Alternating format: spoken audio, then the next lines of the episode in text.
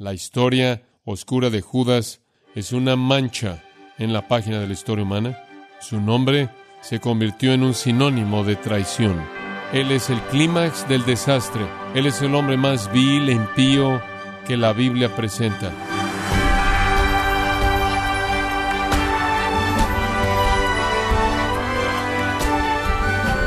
Nos llenamos de gozo con su compañía, estimado oyente.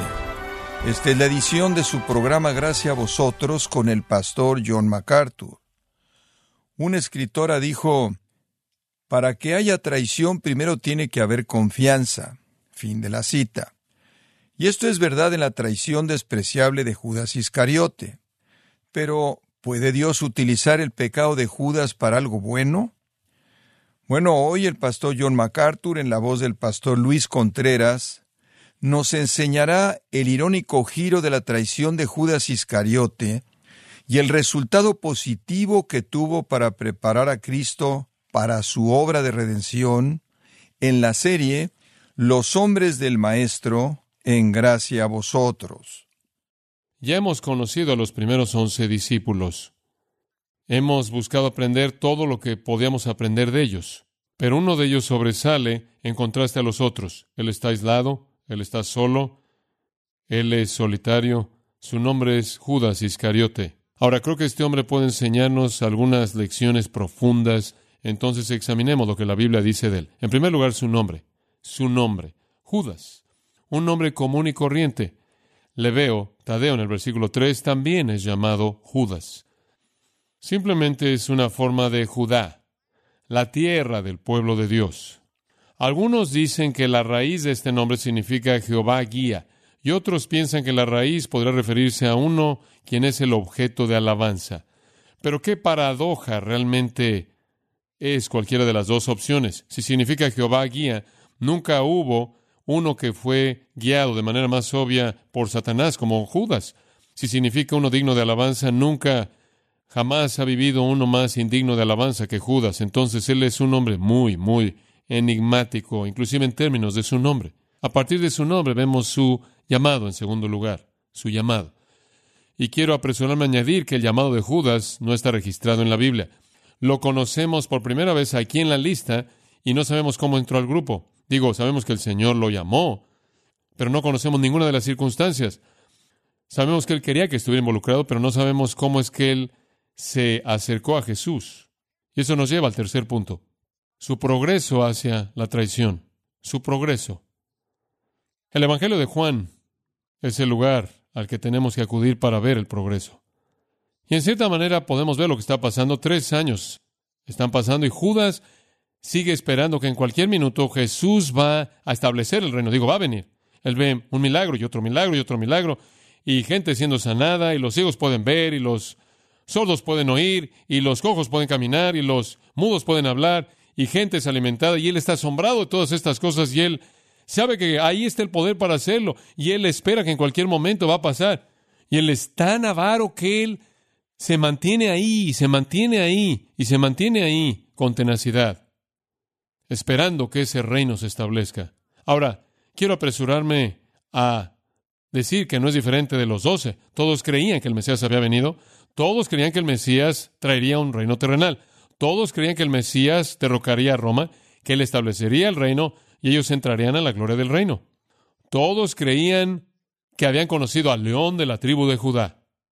Pero el Señor comenzó a decirles que antes de que él fuera el león de la tribu de Judá, él tenía que ser el cordero inmolado desde antes de la fundación del mundo. Y él habló de morir, y él habló de entregar su vida, y él habló de ser levantado.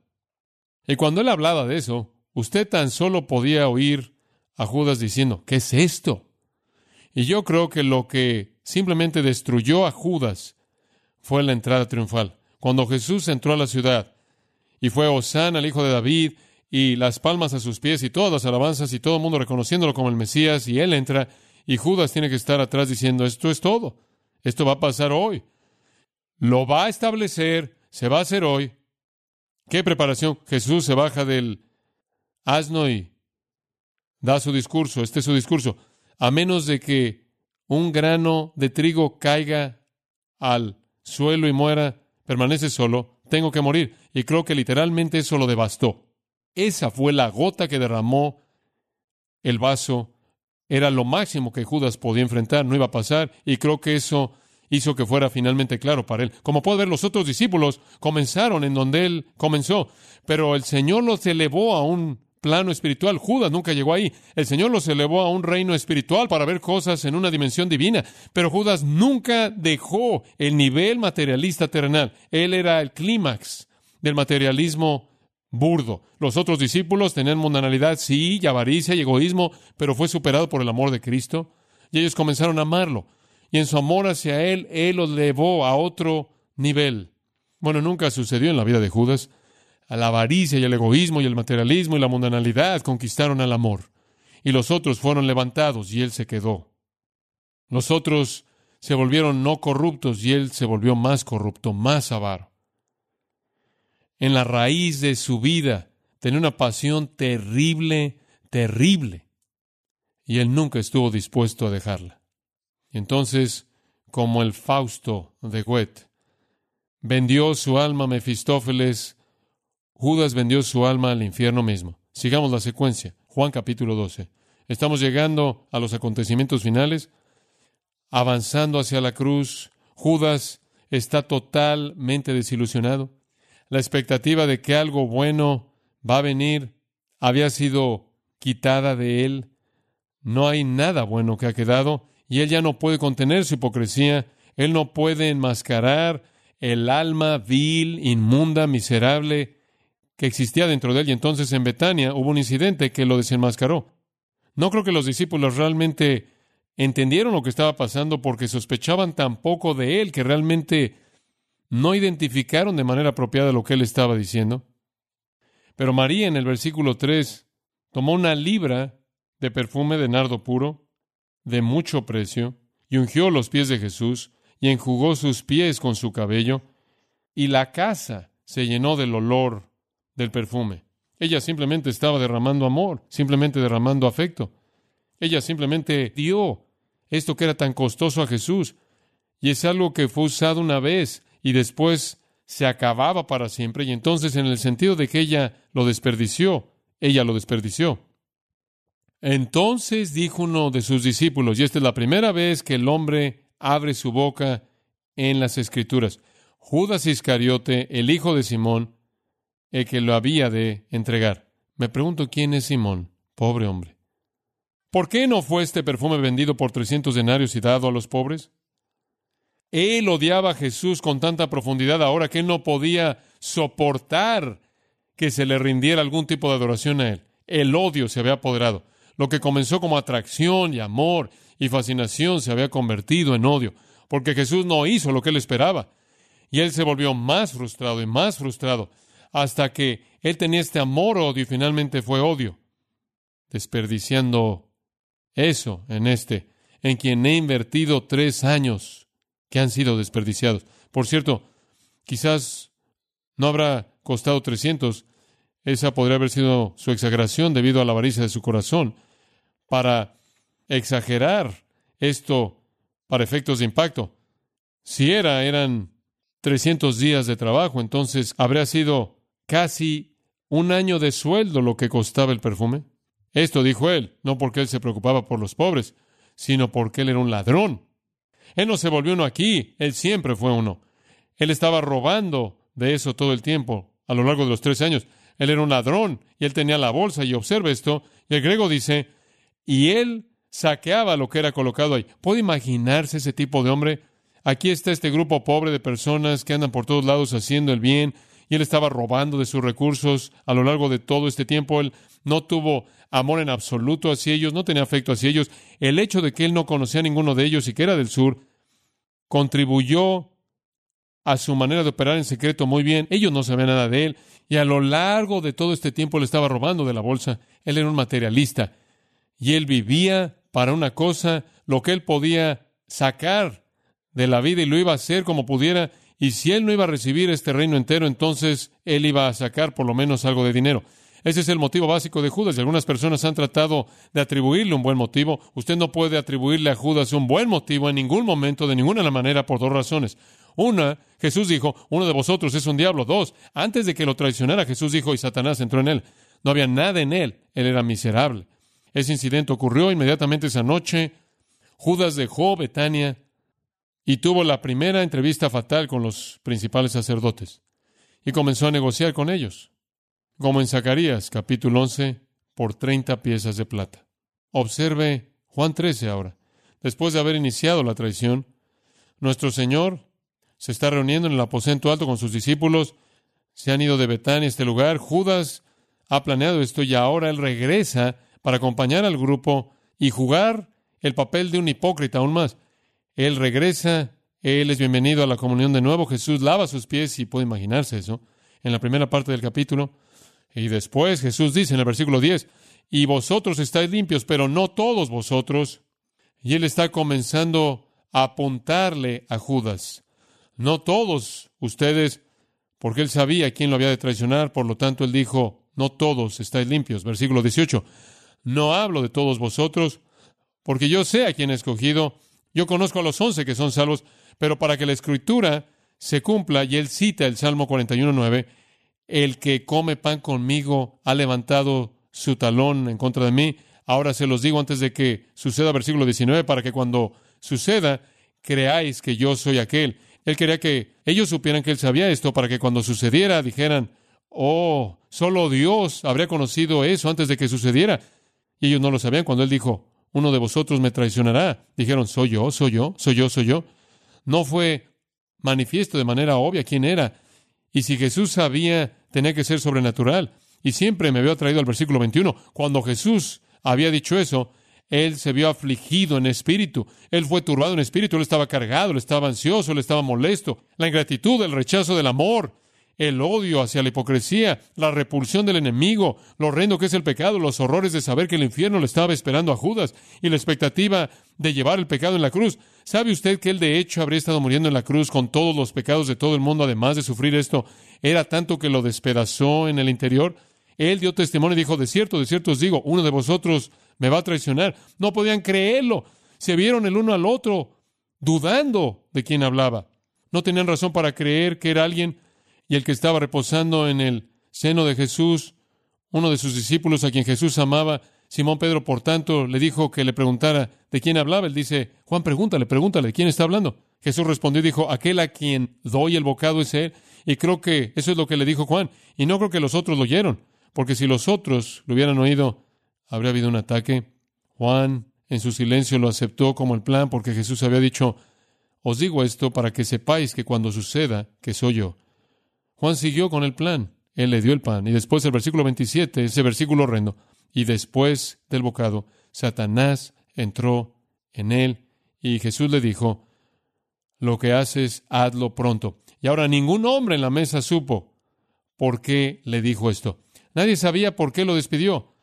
Pudieron haber pensado que lo mandó a conseguir más comida. Sal, él dijo, se acabó. La puerta se cerró. Satanás entró en Judas. ¿No puedo imaginar algo más horrendo? Una cosa es ser poseído por demonios, otra cosa es que el diablo mismo entre ahí. Digo, ¿qué es como para que el diablo mismo se meta a un individuo para lograr algo? Debe ser en los grandes, ¿verdad? Pero Satanás entró en Judas y Judas se fue. Jesús permaneció con los suyos. Judas salió para consumar la traición. Mateo 26, 16 dice que él buscó una oportunidad para traicionarlo. Marcos 14, 11 dice que él buscó cómo podía traicionarlo de manera conveniente. Y en Lucas 22, 6 dice que él buscó cómo traicionarlo en la ausencia de la multitud. Él temía la multitud, quería hacerlo de manera discreta, él quería hacerlo bien y quería hacerlo de la manera más fácil. Él tenía miedo del pueblo porque él estuvo ahí en la entrada triunfal, él vio la multitud, él temía eso y él quería hacerlo de una manera que Jesús tampoco sospechara, él quería hacerlo de una manera sutil entonces se reunieron otra vez con los principales sacerdotes, hicieron una negociación y él fue vendido por 30 piezas de plata. Hoy eso habría sido entre 10 y 20 dólares. Eso me dice tres cosas. Número uno, la gente avara recibe cualquier precio. Número dos, que aquellos principales sacerdotes tenían un menosprecio absoluto hacia Judas, no le dieron más que eso. Y número tres, odiaban a Jesús porque pensaban que eso era lo único que valía. Y entonces él negoció que él señalaría a Jesús para ellos en un lugar secreto, en un lugar callado. Y en la oscuridad total de la noche tenían que tener una señal. Entonces él dijo, la señal va a ser aquel a quien bese. De otra manera no habrían sabido quién era él en la oscuridad. Y eso nos lleva a Juan 18, la próxima vez que vemos a Judas, unas cuantas noches después. Jesús está en el huerto. Versículo 2, Judas también, aquel que le entregó, conocía el lugar, porque Jesús con frecuencia se retiraba ahí con los discípulos. Judas no solo profanó la Pascua con dinero de sangre, él profanó el lugar secreto privado de devoción de nuestro querido Señor, él profanó la amistad. Él conocía el lugar, él reunió un grupo de hombres y oficiales y principales sacerdotes y fariseos y vinieron con antorchas y armas. Jesús, por lo tanto, sabiendo todo lo que sucedería, salió y les dijo, ¿a quién buscáis? Como puede ver, Jesús sabía que Judas iba a venir y él iba a venir a Jesús y lo iba a besar y después los soldados atacarían y Judas diría, oh, usted sabe, sorprendido como si él no supiera nada. Judas lo besaría para que estuviera cómodo, para que no pensara que iba a pasar algo. Jesús sabía todo eso. Entonces, ¿sabe usted lo que él hizo? Él quitó la necesidad del beso. Él salió y dijo, ¿a quién buscáis? Y ellos dijeron a Jesús de Nazaret. Y él dijo, yo soy aquel. De esta manera eliminó la necesidad de un beso. Pero simplemente para mostrarle la profundidad de la oscuridad en el corazón de Judas, de cualquier manera lo besó. El corazón diabólico lo forzó a que lo besara de esa manera innecesaria, aunque ya no se necesitaba un beso para señalarlo. Fue un beso para pretender, para falsificar su inocencia, un acto supremo de hipocresía. Permítame hacer una pregunta. ¿Es el acto de Judas único? ¿Es el único acto de este tipo? En absoluto, porque usted va a leer en el Antiguo Testamento, en el libro de Ezequiel, cómo Dios fue contaminado entre el pueblo por puñados de cebada y pan, y si usted lee el profeta Amós, usted va a leer de aquellos que vendieron a los justos por dinero. Y quiero decirle a usted que en la actualidad los hombres siempre han vendido y siempre venderán a Cristo por lo que creen que vale más. Escuche esto. No podría ser por plata, no podría ser por oro. Sin embargo, por decenas de miles el príncipe de la vida es vendido, vendido por una amistad impía, vendido por una meta egoísta, vendido por algo pasajero, vendido por un hombre vacío, vendido en el lugar de la ciencia, vendido por el lugar del poder, vendido ante la estatua de las fortunas, vendido en la hora del placer, vendido por tu negociación terrible, ninguno más que el ojo de Dios puede ver. Pondera mi alma la pregunta, ¿cómo será el vendido por ti? Vendido Dios, qué momento calmó la voz de su conciencia. Vendido a el ángel llorando registra la decisión fatal. Vendido, pero el precio aceptado se volverá en un carbón viviente, con los dolores de un arrepentimiento tardío, profundo, en un alma que arde. Judas vendió a Jesús por avaricia. La gente todavía lo está haciendo por sus ganancias ilícitas, su estilo de vida y todo lo demás. ¿Por qué lo hizo? ¿Por qué? Seguro había malicia, seguro había ambición mundana, venganza, odio de lo que era bueno, rechazo de aquello que era puro, soberbia, ingratitud, enojo pero sobre todo simplemente avaricia, materialismo, burdo, mundano. Quiero decirle que ningún hombre se parece más a un diablo que un apóstol pervertido. Me imagino que esa es la razón por la que odio a los falsos maestros tanto. Quiero hablar por un momento de su muerte. Su corazón estuvo lleno de tal dolor y remordimiento que dice en Mateo 27, versículo 3 esto. Judas, el que le había entregado, cuando vio que él fue condenado, la convicción debió haber estado sobre él de tal manera que golpeaba su cabeza. Se arrepintió, dice, ahora eso podría sonarle bien a usted, pero esa no es la palabra griega para arrepentimiento. Esa es la palabra para querer cambiar sus sentimientos. Se sintió mal, lo lamentó. Ahora, un hombre con una mente espiritual enfrenta su conciencia de una manera espiritual. Él acude a Dios para buscar perdón, pero un hombre materialista, terrenal, enfrenta sus problemas a nivel terrenal y entonces en lugar de acudir a Dios con su necesidad en un nivel espiritual, él regresó a los principales sacerdotes a nivel físico y él arrojó devolviéndoles el dinero pensando que el acto físico de devolver el dinero lo aliviaría de la convicción espiritual, pero él no pudo hacerlo. Su corazón no perdonado gritó por venganza sobre sí mismo y entonces él tomó la venganza sobre sí mismo y la Biblia dice que él se ahorcó después de haber arrojado el dinero en el suelo del templo. En Hechos 1 dice que él murió con sus entrañas saliéndose. Algunas personas creen que esos están en conflicto. No es así. Él no podía ahorcarse mejor de lo que él podía hacer algo más. Y es posible que el nudo fue insuficiente o que se rompió la rama y habiéndose colgado, cayó sobre un precipicio para que se reventaran sus entrañas en las rocas que estaban abajo. Y por cierto, ¿qué hicieron con el dinero que él aventó en la casa del Señor? Dijeron, no es lícito colocarlo en el tesoro. Ahora de pronto están volviéndose lícitos. porque es precio de sangre? No podemos usar precio de sangre en el tesoro. Tomaron consejo y compraron con ello el campo del alfarero para sepultar a los extraños. Eso es exactamente lo que el Antiguo Testamento dijo, que las treinta piezas serán dadas al alfarero en la casa del Señor, y el plan fue cumplido. Finalmente, hemos cubierto algunas cosas importantes. Su nombre, su llamado, su progreso, la traición y la muerte. Quiero cerrar y quiero que escuche con mucha atención con algunas lecciones aprendidas de la vida de Judas.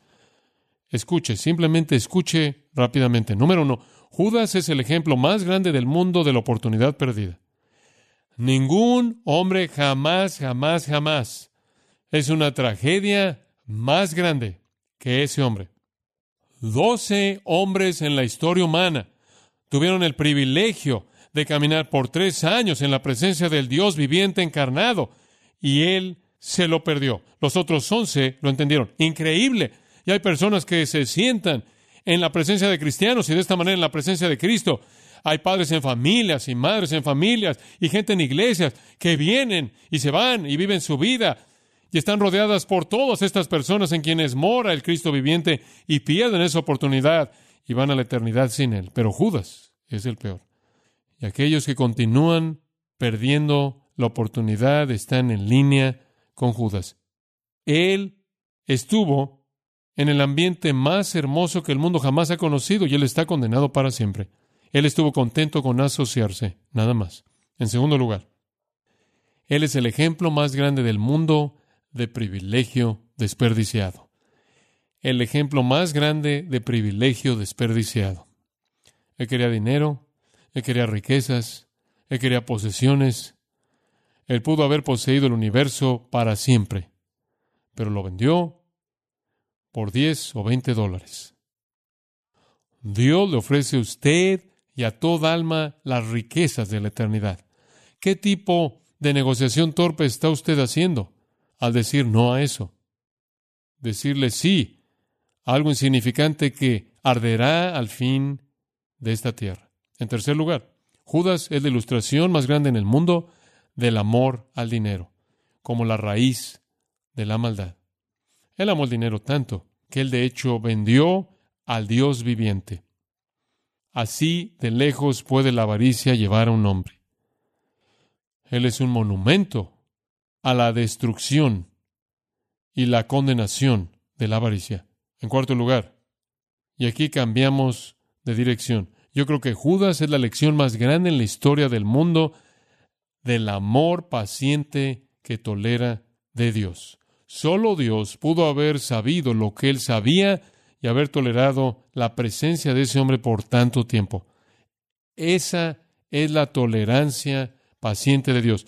Y después, haberlo buscado en afecto a Él y ofrecerle el bocado, inclusive después del beso, decirle amigo, es una verdad increíble, una lección increíble de la paciencia de Dios. Y finalmente, yo creo que Judas provee un requisito esencial para preparar a Cristo para su función sumo sacerdotal. Él cumplió un propósito. La Biblia nos dice que Cristo fue perfeccionado mediante el sufrimiento, que Él se volvió un sumo sacerdote compasivo.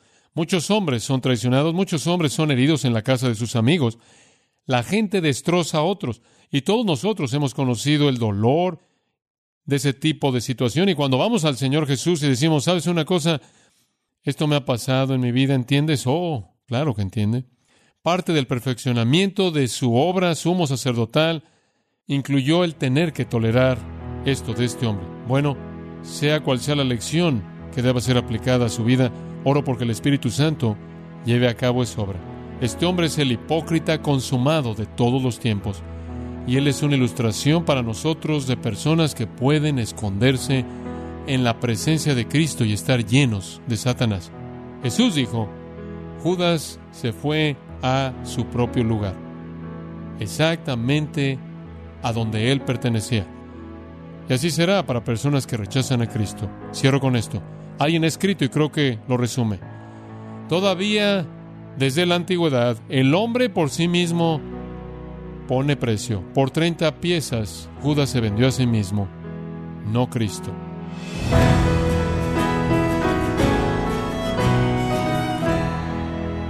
Pastor John MacArthur nos recordó que el ejemplo de Judas nos enseña a no valorar algo por encima de nuestro Señor Jesucristo. Nos encontramos en la serie Los hombres del Maestro, aquí en gracia a vosotros. Estimado oyente, quiero recomendarle el libro El Pastor como Teólogo, el cual brinda una colección de invaluables sermones seleccionados de John MacArthur y otros pastores reconocidos, explicando los temas teológicos que todo pastor necesita conocer y tener como convicción para poder enseñar bien. Adquiéralo en la página de gracia.org o en su librería cristiana más cercana. Y le recuerdo también que puede descargar todos los sermones de esta serie Los hombres del Maestro, así como todos aquellos sermones que he escuchado en días, semanas o meses anteriores, animándole a leer artículos relevantes en nuestra sección de blogs, ambos en gracia.org. Si tiene alguna pregunta o desea conocer más de nuestro ministerio, como son todos los libros del pastor John MacArthur en español, o los sermones en CD que también usted puede adquirir, escríbanos y por favor mencione la estación de radio por medio de la cual usted nos escucha en gracia a vosotros.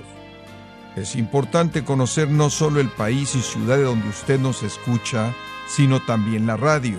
Para quienes contactan nuestro ministerio por primera vez, pueden solicitar una copia del mensaje de promoción sin costo alguno, un mensaje por oyente únicamente.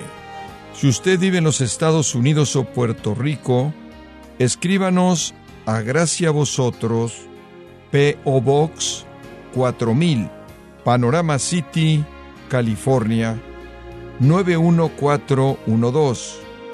O puede escribirnos a través del siguiente correo electrónico radio arroba Le damos las gracias por su tiempo y sintonía. En nombre del pastor John MacArthur y del personal y le comento que estamos orando para que Dios continúe extendiendo su gracia en usted mientras nos acompañe en la próxima edición para continuar desatando la verdad de Dios un versículo a la vez aquí en Gracia a vosotros.